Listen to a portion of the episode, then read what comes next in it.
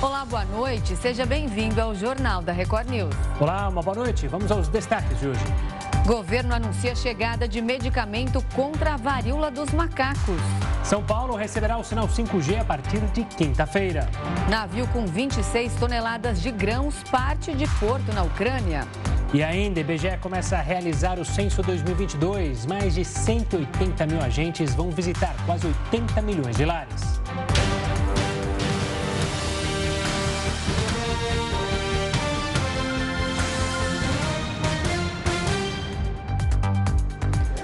O Supremo Tribunal Federal obrigou a União a compensar perdas de arrecadação do ICMS de quatro estados. O governo ainda pode recorrer das decisões.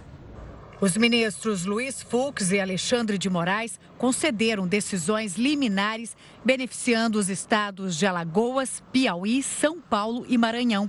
De acordo com o entendimento dos ministros, essas unidades da federação podem obter compensação financeira do governo federal pelas perdas no imposto sobre circulação de mercadorias e serviços. Desta forma, os governos estaduais podem suspender imediatamente as dívidas com a União e as dívidas de contratos em que a União está como fiadora. A decisão diz respeito à lei que limitou o ICMS cobrado em itens como combustíveis, energia elétrica e transporte coletivo. A lei já prevê uma compensação aos estados caso as perdas ultrapassem o percentual de 5% do que foi arrecadado em 2021 mas o pagamento seria feito apenas em 2023. O governo alega que só é possível saber se haverá perda e qual será o montante quando o ano terminar. E após o recesso do mês de julho, o Congresso e o Supremo Tribunal Federal, Federal retomaram os trabalhos nesta segunda-feira. Quem tem os detalhes das atividades previstas para agosto é o repórter Matheus Escavazini. Uma boa noite, Matheus. Boa noite, Gustavo, Renata, boa noite a todos. É, mesmo após a volta aos trabalhos, depois de um recesso de 15 dias, o Congresso segue esvaziado por conta do período eleitoral. Apesar disso, os parlamentares têm até o dia 7 de agosto para aprovar três medidas provisórias antes do governo federal, antes que elas percam a validade. É, as que regulamentam o teletrabalho, as que admitem novas regras trabalhistas durante a calamidade pública e ampliam as linhas de crédito e financiamento do programa de simplificação do microcrédito digital. Já no Judiciário, o Supremo deverá continuar o julgamento sobre a legalidade da cobrança de taxas de fiscalização ambiental sobre as atividades de mineração. Além disso, os ministros vão analisar temas como a nova lei de improbidade e pedidos para investigar o presidente Jair Bolsonaro por conta da reunião com embaixadores e que, em que ele ataca sem provas o sistema eleitoral brasileiro. Renata, Gustavo. Obrigada, Matheus, pelas suas informações. Uma boa noite. E a Procuradoria-Geral da República pediu pela segunda vez o arquivamento do inquérito sobre o presidente Jair Bolsonaro. As investigações correm pelo Supremo Tribunal Federal. Segundo a Polícia Federal, o presidente teria publicado nas redes sociais informações de um inquérito sigiloso. O pedido de arquivamento foi assinado pela vice-procuradora-geral da República, Lindora Araújo. Ela defendeu que Jair Bolsonaro não teve intenção em cometer crime. E o presidente Jair Bolsonaro indicou dois desembargadores para o Superior Tribunal de Justiça. A aprovação ainda depende do Senado. Os escolhidos para vagas foram Messoud Azulay Neto, do Tribunal Regional Federal da Segunda Região, e Paulo Sérgio Domingues, do Tribunal Regional Federal da Terceira Região. Eles irão preencher as vagas de dois ministros que se aposentaram entre 2020 e março deste ano. A corte conta com 33 ministros e, de acordo com a Constituição, um terço deles é escolhido entre desembargadores dos tribunais regionais federais, um terço entre desembargadores dos tribunais de justiça e um terço escolhido em partes iguais entre advogados e membros do Ministério Público Federal e Estadual. A nomeação dos desembargadores para as vagas de ministros ainda depende da aprovação do Senado. A sabatina acontece primeiro na Comissão de Constituição, Justiça e Cidadania. Depois dessa etapa, o plenário realiza uma votação. Após a aprovação, O presidente nomeia os escolhidos para a corte. E os Estados Unidos anunciaram que mataram o chefe da Al-Qaeda, Ayman al-Zawahiri. A operação militar foi conduzida pela agência de inteligência, a CIA, e aconteceu no Afeganistão. O líder foi atingido por ataques aéreos realizados por drones. Ayman sucedeu Osama Bin Laden quando o antigo líder morreu em 2011 e era procurado pelos americanos há mais de 20 anos. Ele era médico pessoal de Bin Laden, além de ser um dos primeiros membros da organização e responsável pela base ideológica da Al-Qaeda. Em pronunciamento agora há pouco, o presidente dos Estados Unidos disse que a justiça foi feita. Ele afirmou que nenhum civil foi ferido no ato. O presidente americano disse que a operação mostra que não importa quanto tempo leve, os Estados Unidos vão atrás de quem é uma ameaça ao país. Joe Biden ainda disse que o governo vai fazer de tudo para manter a segurança do país. Começou nesta segunda-feira a fase de alegações do julgamento da vice-presidente da Argentina, Cristina Kirchner. Ela é suspeita de corrupção no período em que era presidente, entre 2007 e 2015. A sessão foi retomada de forma virtual depois de dois anos suspensa por conta da pandemia. Kirchner é acusada de favorecer empresas em concessões públicas. Se for considerada culpada, a ex-presidente da Argentina pode perder os direitos políticos. E o novo ministro da Economia da Argentina deve assumir o cargo esta semana. Sérgio Massa será o terceiro a comandar a pasta em menos de um mês. E sobre isso, a gente conversa agora com o analista político da BMJ, Nicolas Borges. Nicolas, boa noite. Muito obrigada por conversar conosco. Bom, como a gente acabou de falar, vai ser o terceiro ministro a assumir o comando de um ministério importante como o da Economia. Quais as pretensões de Sérgio Massa? É, o que ele pretende fazer? Lembrando que ele tem pretensões presidenciáveis aí, não tem? Exatamente, Renata. Boa noite, Renata. Boa noite, Gustavo. Essa é uma troca que pegou muita gente de surpresa, mas não tanto, lá na Argentina, porque depois da renúncia de, de Martim Guzmán, lá na Argentina, a ex-ministra Silvina Batakis não conseguiu cumprir com os desejos do presidente Alberto Fernandes.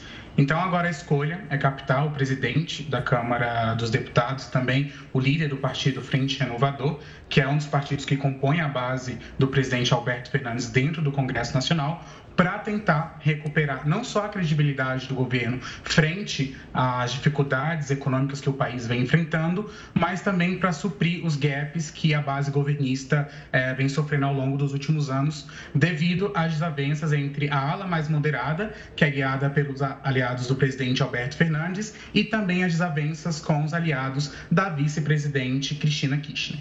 Sérgio Massa, ele tem como missão, além de tudo, é, conter a inflação do, do, país, que hoje está em torno aí de 80%, deve finalizar 2000, 2022 em 80%. Então, existe uma forte pressão para que finalmente o Ministério da Economia consiga avançar com pautas, principalmente dentro do âmbito do Poder Legislativo, para suprir esses dois grandes desafios do Sérgio Massa, que são a alta inflação, mas também a escassez das reservas internacionais.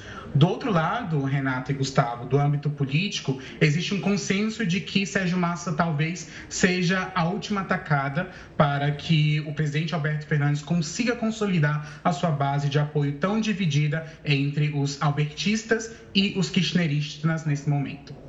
Nicolás, uma boa noite da minha parte também. A gente pode esperar o que do Nicolas na questão econômica? Porque a gente está acostumado a ver na Argentina malabarismos e invenções econômicas de outro mundo. A gente estava acompanhando há meses, tem o peso oficial, o peso paralelo, aí vai ter o peso paralelo para quem é turista, ou seja, é uma confusão completa no cenário econômico. Dá para esperar é, uma, algo mais é, ortodoxo ou algo mais inovador do Nicolas, é, do, novo, do novo ministro Massa? Perfeito, Gustavo. A tendência é de que nesse momento Sérgio Massa não adote uma postura muito extravagante, principalmente contrapondo aí algumas expectativas da ala kirchnerista do Frente de Todos, que é o partido de coalizão do presidente Alberto Fernandes. Nesse momento, a, a economia, mas também a política da Argentina, exige uma postura muito mais consolidada e estratégica para evitar uma desvalorização ainda maior da moeda frente às cotações ao dólar. Nesse momento, como você bem, bem mencionou, uma das principais estratégias para tentar suprir a inflação, mas também os índices de reservas internacionais, a principal estratégia do novo ministro vai ser apostar no dólar soja, que é uma nova modalidade que o Banco Central criou agora para incentivar com que os produtores agrícolas liquidem com as suas produções de grãos nos próximos meses e, através disso, atrelar é, essas reservas com o preço do dólar a partir do mercado oficial. Então, o governo tem um grande desafio para tentar conter o dólar blue, que é um dólar que ele vem sendo negociado fora do mercado oficial e fazer com que o próprio setor produtivo, mas também o setor financeiro e o mercado privado, eles possam sentir uma certa confiança nessas novas políticas que o novo ministro ele deve adotar. E é por isso que o presidente Alberto Fernandes deu uma grande carta para Sérgio Massa, né? Vale a pena a gente mencionar que ele não vai ser responsável somente pelo Ministério da Economia, mas a sua pasta vai abranger também o Ministério da Agricultura e também o Ministério da Produção. Isso porque a Argentina ela tem uma grande dependência dos setores exportadores. E dentre esses dois setores de grande exportação está o setor do agronegócio, mas também o setor industrial e o setor de mineração. Então, na quarta-feira, que é o dia em que Sérgio Massa ele vai tomar posse como novo ministro, depois da sua cerimônia, ele vai realizar uma conferência com os veículos de imprensa e anunciar o seu plano de governo. A expectativa é de que o novo ministro ele anuncie um novo modelo de sistema cambial diferenciado para esses três grandes setores é, de exportação da Argentina: mineração, agricultura e indústria, já que outros setores já têm sido abrangidos aí com as últimas políticas adotadas pela figura do Banco Central na Argentina. Nicolas, vocês estavam falando aí agora das moedas que tem o peso, o dólar oficial, informal. É, eu já ouvi muitos especialistas dizendo sobre a, a possibilidade da dolarização na Argentina. Você acha que é possível que isso aconteça?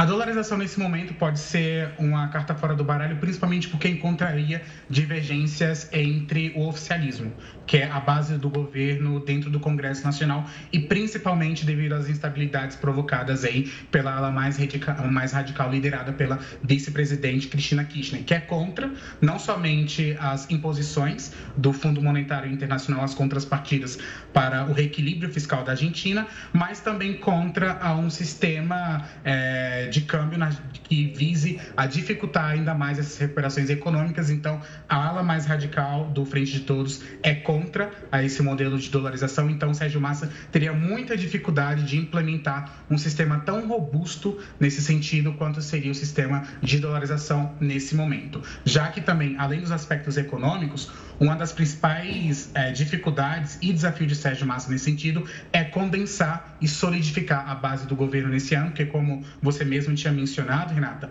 uma das pretensões do Sérgio Massa é a eleição presidencial no próximo ano. E para isso ele precisaria fazer acordos e concessões, inclusive com a ala mais radical dos aliados da vice-presidente. Olhando nessa, ainda continuando na questão política, né? Como você mencionou, Nicolas, foi uma cartada do presidente é, para tentar acalmar. A vice-presidente já não nutre uma simpatia pelo presidente é, Fernandes. O Massa tem gabarito político para conseguir acalmar esses dois lados? Porque se a crise econômica na Argentina é terrível, a crise política é tão pior quanto, né?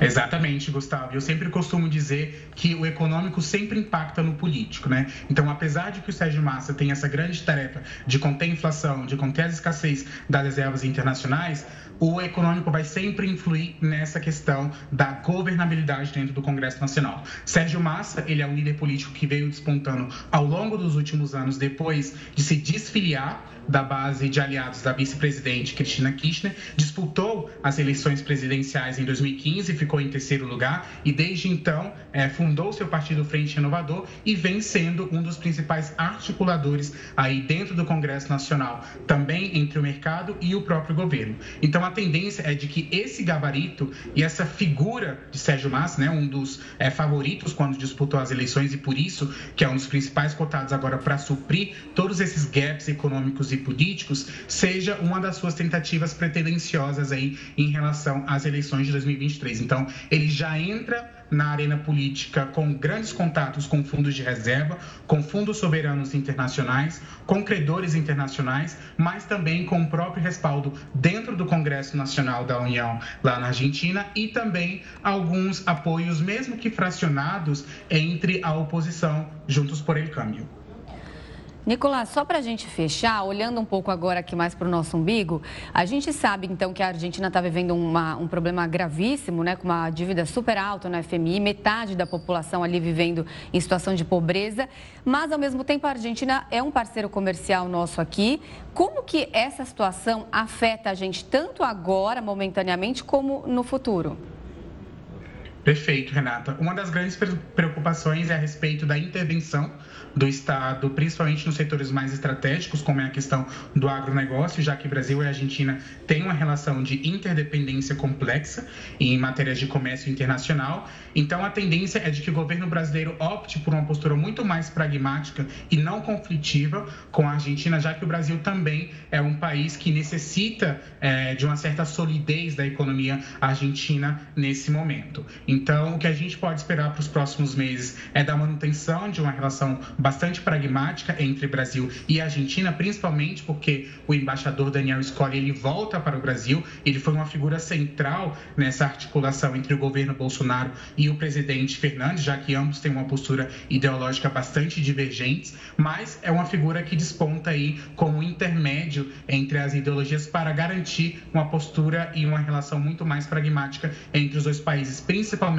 nas questões do agronegócio, mas também em outras setores como o setor automobilístico, que são tão cruciais para a economia também brasileira quanto argentina. Então, existe essa interdependência complexa entre as relações Brasil e Argentina e a tendência, de fato, é para uma relação mais pragmática ao longo dos próximos meses e, claro, ambos os países visando também os desdobramentos das eleições presidenciais no Brasil em 2022, mas também ao longo prazo as eleições presidenciais na Argentina de 2023. Então, a chegada ou a retomada do Daniel em Brasília nesse momento, do embaixador, traz uma certa tranquilidade para as negociações é, que estão em andamento entre Brasil e Argentina, principalmente em matéria de comércio internacional e questões econômicas. Nicolás, obrigado pela participação aqui conosco, ajudando a entender mais esse momento turbulento que a Argentina vive. Um, um forte abraço e até uma próxima. Até mais, pessoal. Boa noite. O PTB confirmou em convenção nesta segunda-feira a candidatura do ex-deputado Roberto Jefferson à presidência. O evento foi realizado em um hotel em Brasília. Jefferson, é bom lembrar, cumpre prisão domiciliar desde o início do ano no inquérito que investiga a atuação de milícia digital. O nome do vice ainda não foi confirmado. Brasil vai receber doses de medicamento contra a varíola dos macacos. O Jornal da Record News volta já.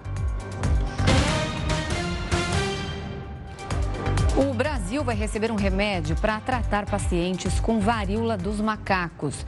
O anúncio foi feito pelo ministro da Saúde, Marcelo Queiroga, pelas redes sociais nesta segunda-feira. O antiviral Tecovirimat será utilizado em casos mais graves da doença.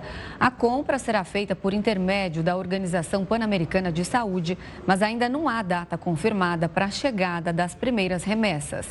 O Brasil registra quase 1.400 casos e uma morte em decorrência da varíola dos macacos. Já a Índia confirmou a primeira morte relacionada justamente com a varíola dos macacos no país. Segundo o governo, a vítima é um homem de 22 anos. Esse é o primeiro óbito registrado na Ásia e o quarto fora da África. Outras 21 pessoas que tiveram contato com a vítima foram colocadas em isolamento. Bom, agora vamos mudar de assunto e falar sobre o mês de agosto, que é considerado o mês das crises na política brasileira. Assunto para Heródoto Barbeiro. Heródoto, boa noite. Quais são os casos mais famosos da nossa história? Olha, Renata, tem pelo menos dois casos famosos. Mas como nós estamos no mês de agosto, e esse ano nós temos eleições gerais do Brasil, a gente vai eleger presidente, governador, senador, deputado federal estadual, né? É sempre a gente bom olhar para trás para que a gente não venha cometer os mesmos erros do presente.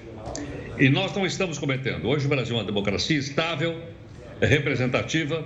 Hoje à tarde, inclusive, o ministro, que é o presidente do Supremo Tribunal Federal, fez um discurso bastante moderado, dizendo que numa campanha eleitoral é muito compreensível que uns votem de um lado, outros votem de outro lado mas que esse, esse, esse, pessoal, eles são adversários, não são inimigos. Né?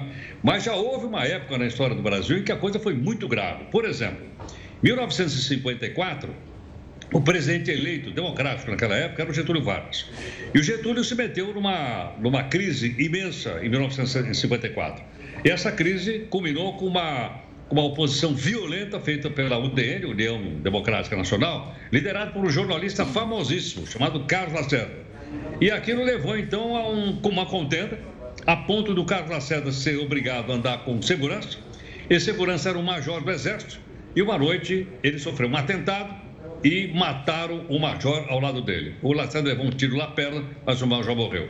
Aí houve um levante por parte da Força Aérea Brasileira contra o, contra o Getúlio Vargas queriam que ele fosse de, depor o Calião, e se descobriu que o responsável pelo atentado era um cidadão chamado Gregório Fortunato. O Gregório era o chefe da guarda pessoal do Getúlio Vargas.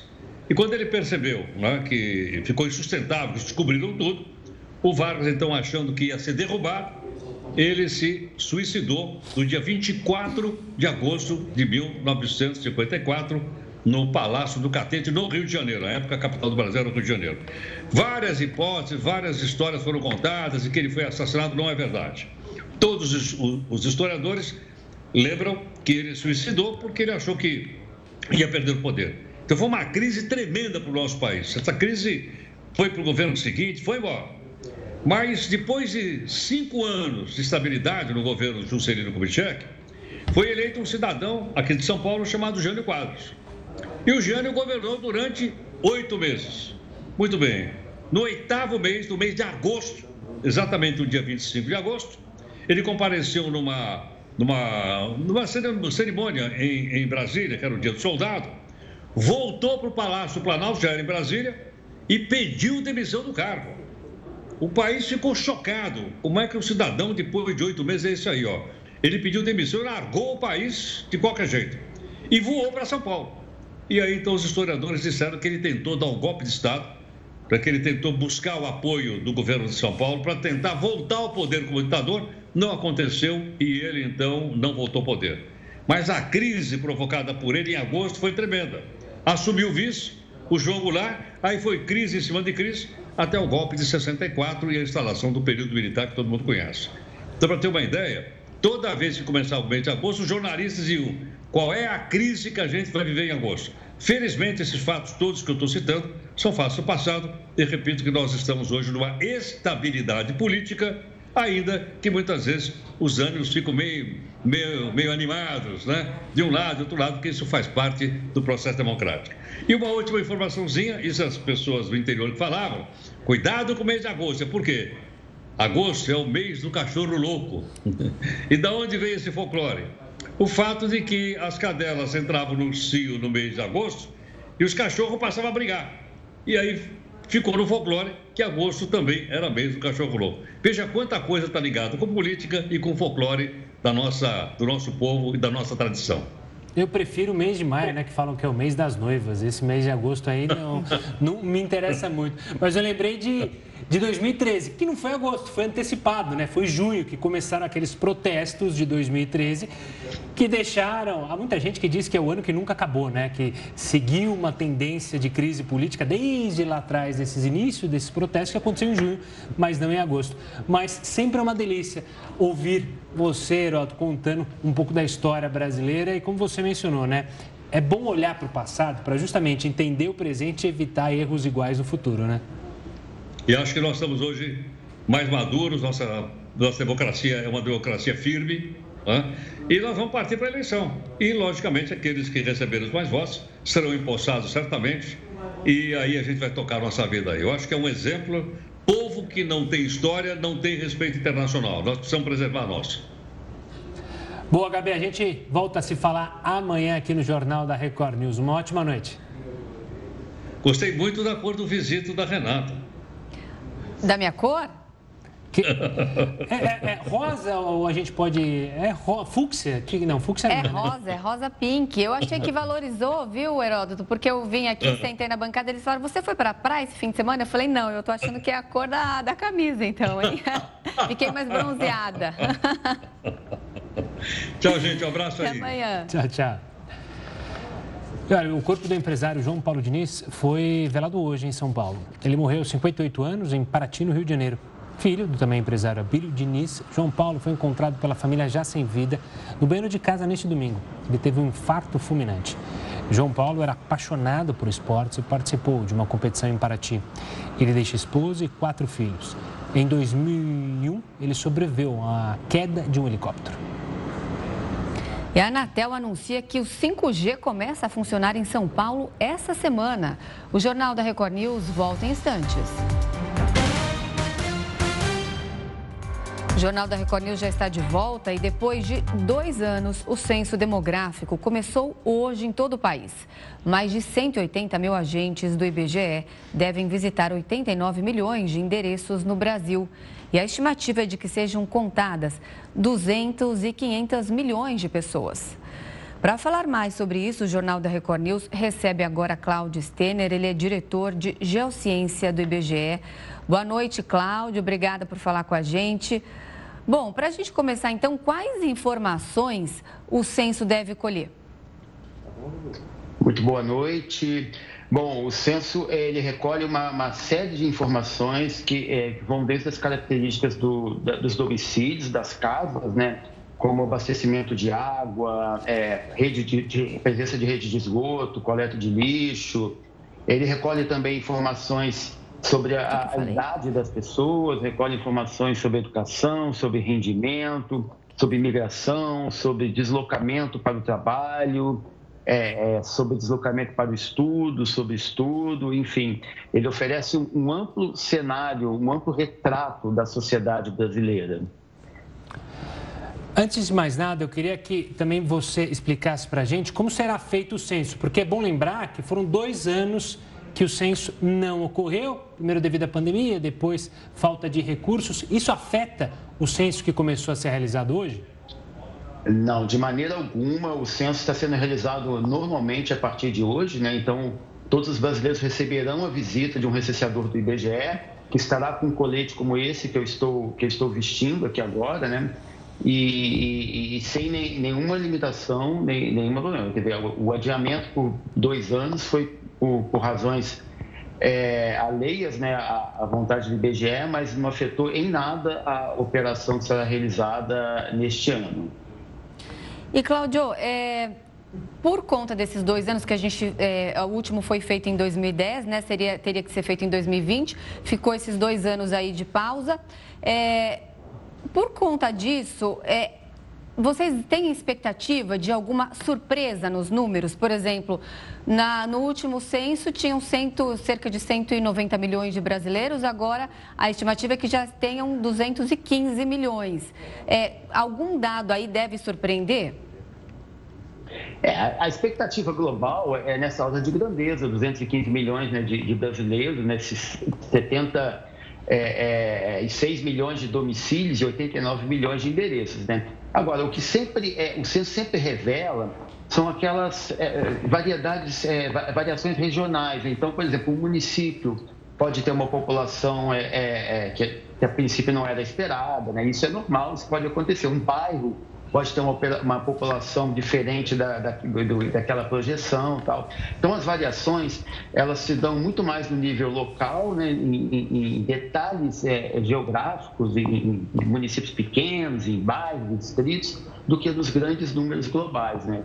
Então, o censo é justamente para a gente ter esse retrato, né? Assim, para quais são essas variações. A gente não faz nenhum tipo assim de, é, de projeção, não, aqui deve ter uma variação maior, menor, isso o IBGE é, não faz. É, a importância é justamente para obter esses dados. Cláudio, como você mencionou, a visita terá, dos recenseadores terá esse colete, é fácil de, de, de identificar, mas quem que vai responder? Quem que pode responder é, os agentes do IBGE, do IBGE e quanto tempo dura a visita? Todo mundo recebe a visita? Todo mundo pode responder? Sim, quem responde né, ao, ao recenseador do IBGE é um, um, morador adulto né, de, um, de um domicílio, né, pode ser qualquer morador daquele domicílio, né, é, é, adulto. E a entrevista é muito rapidinha, né? O questionário menor, a gente tem dois tipos de questionário. Um questionário que a gente chama de questionário básico, que é um conjunto menor de perguntas, são 20, e seis perguntas. Esse questionário dura cinco, seis minutos, ele é bem rapidinho de fazer. É o questionário que é aplicado na maioria das casas.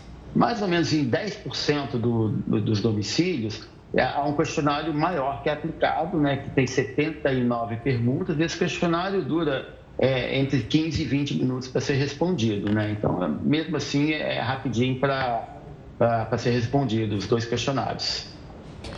Essa será a primeira vez que os quilombolas serão incluídos na pesquisa? É, é a primeira vez que, que o IBGE é, é, separa é, esse grupo para produzir uma estatística em separado, né? Essa é a primeira vez. Teve um trabalho prévio de identificação de territórios quilombolas em todo o país, né? E será a primeira vez que o IBGE divulgará uma estatística em separado para a, as comunidades quilombolas. Assim também como será a primeira vez que né, nessa, nesse censo o IBGE divulgará informações sobre qual o, o, o, modal de transporte, o tipo de transporte que os brasileiros se deslocam para o trabalho, se é de ônibus, carro, a pé, bicicleta. Então, também essa é uma outra novidade é, desse censo demográfico. Cláudio, voltando a falar do questionário, esse questionário precisa ser respondido presencialmente em todas as vezes? Então, essa é uma, uma ótima pergunta, né? O, o recenseador vai em todas as casas, de qualquer maneira, mas na hora que, que os brasileiros receberem a visita dos recenseadores, eles podem optar, ao invés de responder a pergunta presencialmente, responder por telefone ou pela internet. Aí, nesses casos, o recenseador dará uma, uma senha para essas outras modalidades e instruirá a forma de responder por telefone ou internet. Ou, se ele preferir, responde ali presencialmente na hora mesmo, né? Então, tem todas essas opções para responder o censo, tudo para facilitar e, e, e atender né, as, as diversas opções das pessoas. Agora, essa é uma pesquisa muito grande, que abrange, obviamente, o país todo. Quanto tempo essa pesquisa deve durar e quando que devem sair os primeiros resultados? Ah, sim, também ótimas perguntas também. A pesquisa será feita durante os meses de agosto, setembro e outubro. Então, é um tempo relativamente curto, né? Que, que todos os domicílios do país serão é, visitados. É, e os primeiros resultados a gente está planejando para divulgar ainda esse ano, né, no finalzinho do ano, né, no dia 30 de dezembro. Então, esse será o dado básico né, da população dos municípios brasileiros, né? E, e, aí, a partir do ano que vem, terão uma série de publicações temáticas envolvendo aqueles, aqueles assuntos que eu comentei no, no início aqui da entrevista. Cláudio, agora uma questão até para a segurança de quem for receber os recenseadores. Você falou do colete.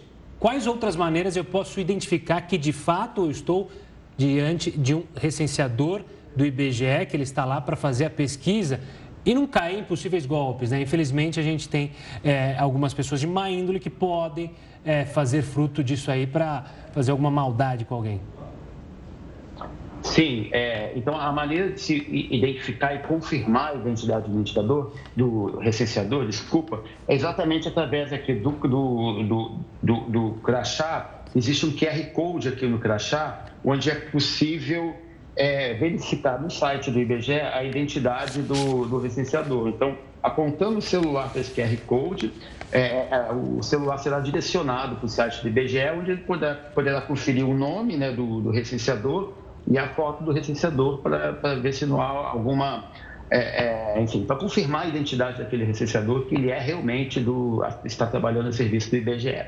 Né. Então, esse é um mecanismo de segurança importante e a gente recomenda que, em caso de dúvida, faça essa verificação. Tá certo. Cláudio, obrigado pela participação aqui conosco, falando sobre esse censo. Que bom que ele está sendo feito neste ano. Um forte abraço e um ótimo trabalho.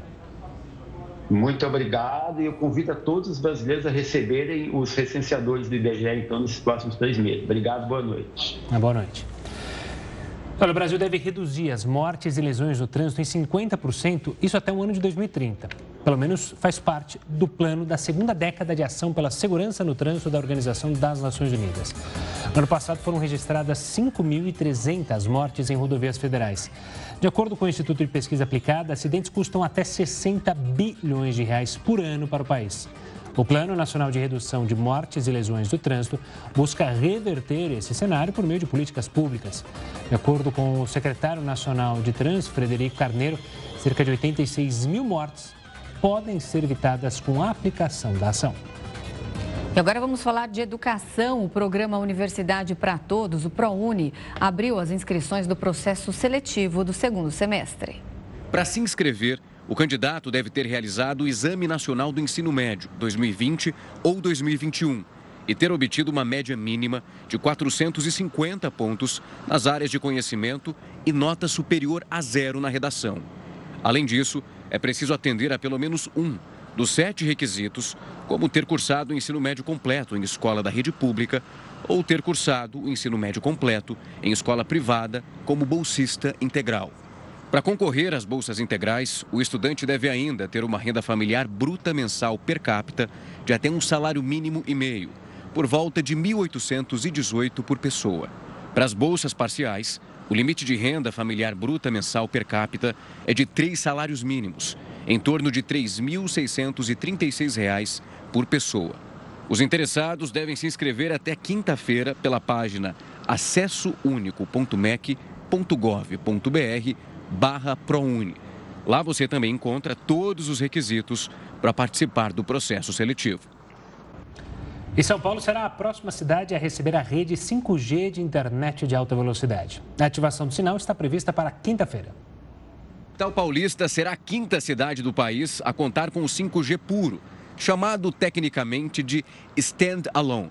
O que faz o 5G ser considerado puro é o fato de operar na faixa de 3,5 GHz, que oferece a maior velocidade e menor taxa de latência.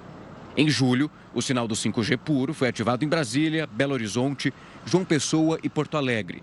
Goiânia, Salvador, Curitiba e Rio de Janeiro também já passam pela instalação dos filtros e serão as próximas a receber o 5G, porém ainda sem data definida. Uma reunião extraordinária do GASP, grupo criado pela Anatel para cuidar da implantação da internet 5G na faixa de 3,5 GHz, foi convocada para amanhã para formalizar a autorização. Cabe à Anatel liberar a ativação do sinal de 5G. Com autorização, as operadoras Claros, TIM e Vivo podem oferecer o serviço aos clientes. E um menino de 10 anos morreu em um parque de diversões na zona sul de São Paulo. Ele foi atingido por um brinquedo que voltou a funcionar ainda com crianças por perto. E quem tem mais informações ao vivo sobre o acidente é o repórter Tiago Gardinali. Boa noite, Tiago. Olá, boa noite, Renata, Gustavo, a todos que acompanham o JR News. Uma notícia lamentável: a morte de um garoto, o Murilo Ferreira dos Santos, de 10 anos de idade, que tinha ido a esse parque de diversões na região do Sacomã, zona sul de São Paulo, com um amiguinho. Ele estava em um brinquedo que é popularmente conhecido como xícara maluca. Trata-se de um brinquedo que não tem nenhum tipo de trava ou cinto de proteção. A criança, ela segura numa espécie de uma roda que tem no centro desse brinquedo. O brinquedo fica girando. Ele já tinha desligado quando o garoto acabou sendo arremessado para fora, porque o brinquedo ainda estava em movimento. O garoto teria tentado se levantar quando ele acabou caindo caindo. O amiguinho que estava junto com ele não sofreu nenhum ferimento.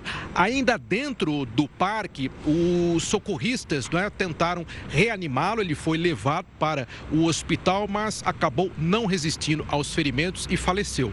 O caso foi registrado na delegacia do bairro como uma é, morte a ser investigada, uma queda acidental, uma morte suspeita. O delegado solicitou uma perícia nesse brinquedo que acabou sendo lacrado lacrado. E também a Prefeitura de São Paulo informou que o parque tem um auto de licença provisória de funcionamento, que expira no próximo final de semana, que já era a programação do parque de funcionamento. Eles desmontariam já na próxima semana. Mas, de acordo com a Prefeitura, essa licença provisória havia sido expedida para que o parque pudesse funcionar. Ontem, parentes e amigos fizeram um protesto na frente desse parque de diversões. Trata-se daqueles parques de bairro, né? Um parque realmente bastante simples, com diversos brinquedos. Eles protestaram pela morte do garoto de 10 anos de idade. Uma situação lamentável que será investigada, né? Logicamente que a perícia poderá trazer mais informações a respeito desse é, brinquedo, mas só o fato de não ter a trava de segurança, nenhum tipo é, de cinto, já torna o brinquedo bastante perigoso, principalmente para uma criança de 10 anos de idade, como o caso desse garoto que infelizmente acabou perdendo a vida. Renata e Gustavo. Tá certo. Obrigado pelas informações, Thiago. Uma ótima noite a você. Ela, vamos falar de combustíveis. Os preços médios do etanol caíram em 23 estados na última semana e subiram em apenas outros três, isso segundo a ANP. De acordo com o levantamento da Agência Nacional do Petróleo, os preços subiram em Alagoas, Maranhão e Mato Grosso, além do Distrito Federal.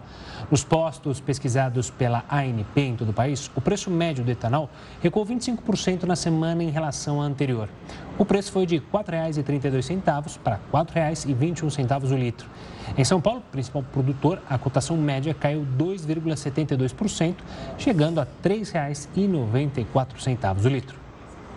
E duas pessoas foram presas suspeitas de desviar combustível em Ituverava, no interior de São Paulo. A polícia informou que eles fazem parte de um grupo especializado em furtos de gasolina. Uma operação foi realizada no momento em que os suspeitos se preparavam para transferir o combustível do gasoduto para caminhões tanque. No local foram apreendidos cinco carros, um caminhão e duas carretas com 30 mil litros cada de gasolina pura. Navio com grãos parte da Ucrânia, é o que você vai ver daqui a pouco aqui no Jornal da Record News. Estamos de volta com o Jornal da Record News para falar que oito tremores de terra atingiram o Rio Grande do Norte. Os tremores foram registrados a 40 quilômetros da costa da cidade de Touros. Moradores conseguiram filmar casas que teriam rachado durante os abalos. O tremor, o tremor mais forte foi de magnitude 3,7 graus e foi sentido na capital Natal e em outros municípios do litoral. E o ex-jogador e maior campeão da Liga Americana de Basquete, Bill Russell, morreu aos 88 anos. Russell foi campeão da NBA 11 vezes. Ele foi ídolo do Boston Celtics e também fez história na seleção americana com a conquista da medalha de ouro nos Jogos Olímpicos de Melbourne, em 1956. E o presidente da Câmara dos Deputados dos Estados Unidos, Nancy Pelosi, se reuniu com governantes em Singapura nesta segunda-feira. O país é o primeiro na lista de destinos da viagem de Pelosi pela Ásia. Ela também deve visitar a Coreia do Sul, Japão e Malásia. Washington não citou Taiwan no roteiro oficial. Uma possível visita à ilha pode alimentar as tensões entre Estados Unidos e China. Nesta segunda-feira, o ministro das Relações Exteriores da China reforçou que a ida de Pelosi ao território trará sérias consequências. Em declarações passadas, o presidente norte-americano Joe Biden chegou a afirmar que apoiaria Taiwan caso o governo chinês atacasse a ilha como forma de evitar a independência da região. De acordo com Pelosi, a viagem à Ásia tem como objetivo discutir a pandemia, crescimento econômico, crise climática e direitos humanos. E um navio carregado de grãos deixou o porto de Odessa nesta segunda-feira. É a primeira embarcação a transportar produtos ucranianos para outros países desde o início da guerra. O cargueiro com bandeira de Serra Leoa segue para Trípoli, no Líbano. Antes de chegar ao ponto final, ele deve passar por Istambul, na Turquia, para inspeção. De acordo com o Ministério de Infraestrutura da Ucrânia, o navio carrega mais de 26 mil toneladas de milho. A viagem acontece graças ao acordo firmado com a Rússia em julho para a retomada das exportações pelo Mar Negro. O compromisso teve mediação de representantes das Nações Unidas e da Turquia. A saída da embarcação do porto de Odessa foi comemorada pela ONU. O secretário-geral da organização, Antônio Guterres, afirmou que o navio carrega esperança, já que é fundamental para a segurança alimentar em diversos países. A Ucrânia é um dos principais celeiros do mundo, responsável por abastecer grande parte do mercado global com cereais. O ministro das Relações Exteriores ucraniano, Dmitry Kuleba, também celebrou o passo dado após o acordo. Segundo ele, a volta no transporte dos grãos representa um alívio para o mundo. Já o porta-voz do Kremlin, Dmitry Peskov, considerou o episódio como muito positivo. E a balança comercial brasileira fechou o mês de julho com um superávit de 5 bilhões e 400 milhões de dólares. O resultado foi divulgado pelo Ministério da Economia nesta segunda-feira. O número ficou abaixo das expectativas do mercado, que esperavam um saldo de 7 bilhões de dólares no período. Em comparação com o mesmo mês de 2021, houve queda de quase 23% no valor. Entre as exportações, os setores da agropecuária e da indústria de transformação foram os que mais cresceram. Já entre as importações, produtos como trigo, centeio e fertilizantes foram os que mais se destacaram. O Instituto Nacional de Pesquisas Espaciais apontou para um aumento de 8% nos incêndios na Amazônia em relação ao mesmo período do ano passado. Foram 5.300 focos de incêndio em julho na região. De 1 a 22 de julho, a floresta já tinha mais de mil quilômetros quadrados de área destruída, segundo o monitoramento de um satélite ligado ao INPE. O primeiro semestre teve a maior área da Amazônia legal sob alerta de desmate em sete anos. Nos Estados Unidos, o estado da Califórnia enfrenta o maior incêndio florestal do ano. O fogo, que se espalha por um parque nacional, já deixou mais de 2 mil desabrigados. As autoridades classificam a situação como fora de controle. Pelo menos 20 mil hectares já foram destruídos. Mais de 600 bombeiros foram enviados à região. E pelo menos 35 pessoas morreram nas inundações causadas pelas fortes chuvas no estado americano de Kentucky. Equipes de resgate ainda realizam buscas por desaparecidos. Casas ficaram submersas e algumas áreas permanecem inacessíveis depois que as enchentes transformaram estradas em rios. O governador de Kentucky lamentou o desastre e admitiu que o número de mortos pode subir nos próximos dias. Ainda no cenário internacional, um depósito de grãos no porto de Beirute, no Líbano, desabou por causa do calor. O acidente aconteceu dois anos após aquela grande explosão que atingiu o local.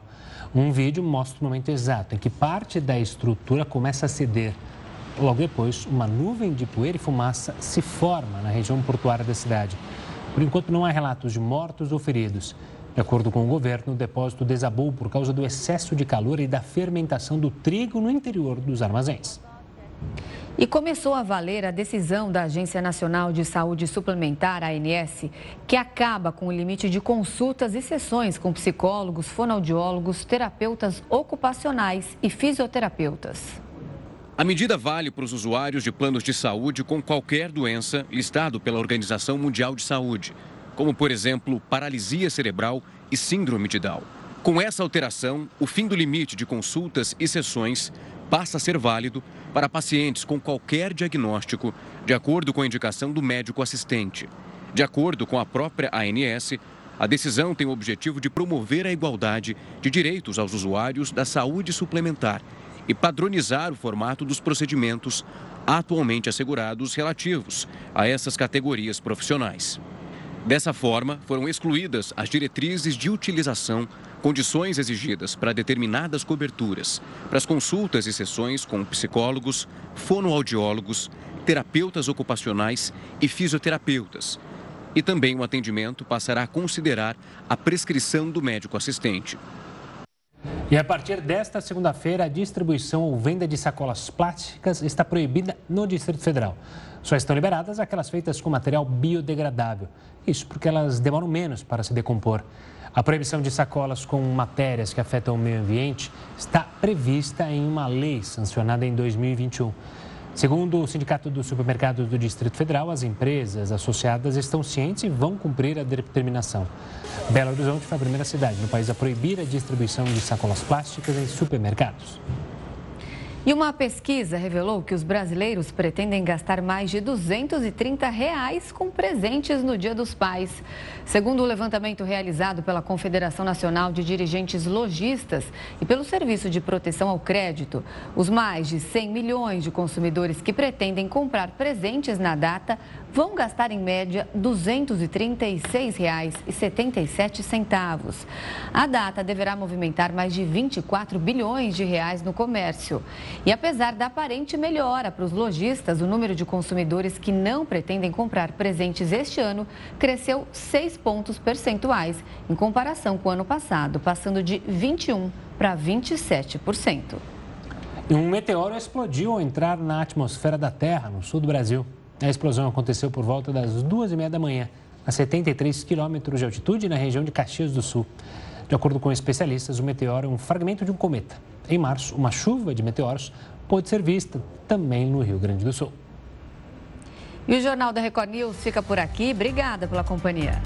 Boa noite. Fique agora bem acompanhado com o News das 10 e o Rafael Algarte. Tchau, tchau.